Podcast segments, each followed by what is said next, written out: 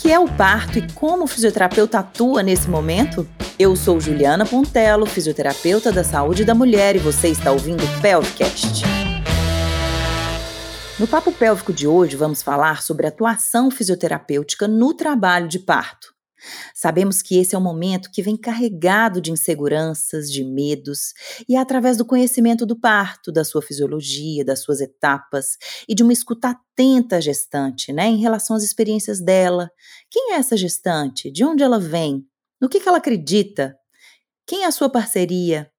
E é esse conjunto de fatores que vai nos ajudar a compreender a melhor forma de conduzir e amenizar quaisquer desconfortos que possam existir, deixando a parturiente, né, deixando esse casal mais confiante, para que essa gestante possa contribuir no processo e para que o desfecho do parto seja mais satisfatório. Mas então, o que é o parto? O parto é o momento em que o bebê deixa o útero da mulher e com isso a gente finaliza a gestação. E como que ele acontece? Vão acontecendo contrações no útero, né, que fazem a dilatação do colo do útero e a expulsão do feto. E para que o bebê consiga sair, ocorrem os mecanismos de adaptação do canal de parto. O bebê ele vai passando pela pelve, ele vai descendo o canal de parto através dos planos descritos por Deli. O plano de Deli é uma ferramenta importante na construção dos partogramas na obstetrícia ele é analisado junto com a dilatação do canal cervical e a variedade de posições. Então, para a gente entender melhor, esse plano tem como referência zero as espinhas isquiáticas. Um centímetro acima das espinhas isquiáticas é a referência menos um do plano de Deli. Dois centímetros acima é referência menos dois, e assim sucessivamente. Já um centímetro abaixo da referência zero é mais um. Dois centímetros abaixo é mais dois, e por aí vai. E o que, que isso significa? A gente consegue entender melhor como é que está acontecendo a evolução do parto. Então, quando a cabecinha do bebê ela está acima do zero, o bebê ele está mais alto. A gente sabe, né, que tem o trajeto mole, né, durante o parto, né, que é o colo e a vagina, e o trajeto duro, que é a pelve materna. Na pelve, a gente tem os estreitos, né? Os estreitos superior, médio e inferior, que são os diâmetros da pelve, que nós já conversamos nos pelvicasts anteriores. Mas o que, que é importante a gente associar nesse momento, a gente entender? Que o estreito médio, ele está no nível das espinhas isquiáticas, onde é o ponto zero de Deli. E que quando o polo cefálico transpõe o estreito médio, quando ele passa do zero para o mais um, a gente sabe que o bebê transpôs a bacia da mãe. E esse é um ponto muito importante de ser observado, né, para a gente observar a evolução durante o trabalho de parto.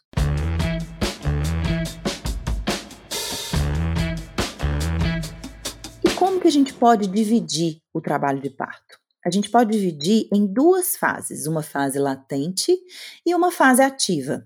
A fase latente é quando as contrações elas se intensificam, elas ficam mais ritmadas, acontecem uma a duas contrações a cada 10 minutos mais ou menos, com intensidade leve a moderada. Nessa fase, a gente pode observar também o rompimento do tampão mucoso, né, que é aquela secreção sero-sanguinolenta. Mas isso também pode acontecer uma semana antes do parto até na hora do parto.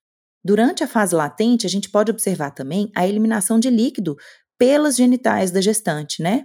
Outra coisa que a gente sabe é que acontecem internações precoces da gestante nessa fase. Isso não é muito legal. Por quê? Porque pode haver uma indicação desnecessária de uma cesárea.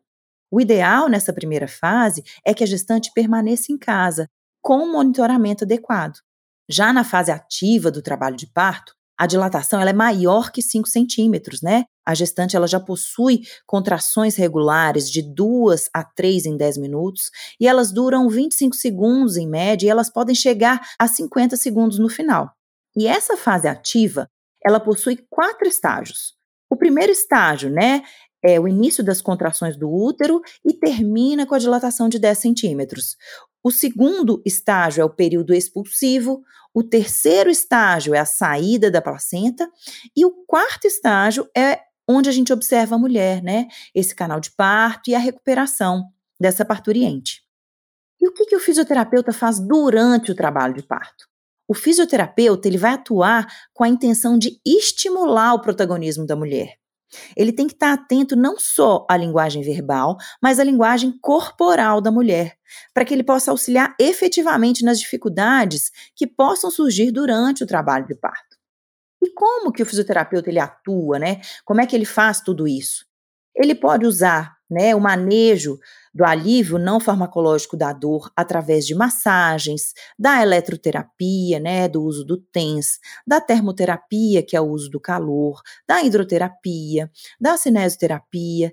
Então, assim, ele, ele pode sugerir posturas para que a gestante adote, ele vai orientar a mobilidade durante o trabalho de parto, para estimular as boas contrações uterinas, para facilitar ali a dilatação do colo do útero, né? E com isso a gente vai ajudar a descida do bebê na passagem dele pela bacia da gestante, né? O fisioterapeuta ele vai orientar o relaxamento do assoalho pélvico. Tudo isso visando o quê? Evitar os traumas perineais e prevenir as disfunções do assoalho pélvico, né? Com o intuito de gerar prazer ao invés de dor. Nós sabemos, né, que a pelve móvel ela é fundamental para melhorar todos os parâmetros do trabalho de parto. Além disso, o fisioterapeuta ele vai ajudar a gestante para que ela faça as respirações que contribuem para a adequada oxigenação do bebê. E tudo isso é muito importante. Em 1 de setembro de 2019, foi lançada uma campanha pela Associação Brasileira de Fisioterapia em Saúde da Mulher, chamada Por Mais Fisioterapeutas na Maternidade. E o objetivo geral dessa campanha é ampliar e qualificar a atuação dos fisioterapeutas nas maternidades públicas e privadas, em nível nacional e internacional, para garantir assistência fisioterapêutica às mulheres, para favorecer uma melhor experiência de parto e satisfação. E eles descrevem, né, baseado em evidência científica, como benefícios das intervenções fisioterapêuticas a redução da dor, a diminuição do uso de analgesia farmacológica, a redução na duração do tempo de trabalho de parto, a melhor experiência e satisfação do parto, sem efeitos adversos para o binômio mãe e bebê, a repercussão positiva nos parâmetros fisiológicos, incluindo os respiratórios, a diminuição das doses de reforço analgésico, a contribuição para a autonomia da parturiente, uma maior tolerância à dor entre outras coisas. Eles falam também que o fisioterapeuta ele contribui para a humanização da assistência. Ele ajuda a melhorar os resultados obstétricos e ele contribui para uma experiência positiva de parto pelas mulheres. E que a atuação fisioterapêutica ela não se restringe ao trabalho de parto, sendo importante também na prevenção e tratamento de complicações relacionadas à internação de gestantes e puérperas, bem como na reabilitação que inicia-se no pós-parto imediato. Então, o fisioterapeuta, ele vai atuar como um facilitador.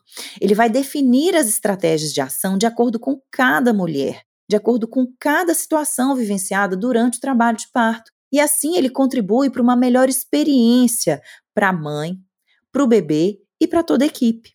E para fechar, eu vou citar para vocês uma frase do Michel Odin. Para mudar o mundo, primeiro é preciso mudar a forma de nascer. Espero que vocês tenham gostado. Sigam as nossas redes sociais no Instagram Juliana Pontelo, Pontelo com dois L's e o nosso Pelvcast. Aguardo vocês no próximo episódio. Até mais!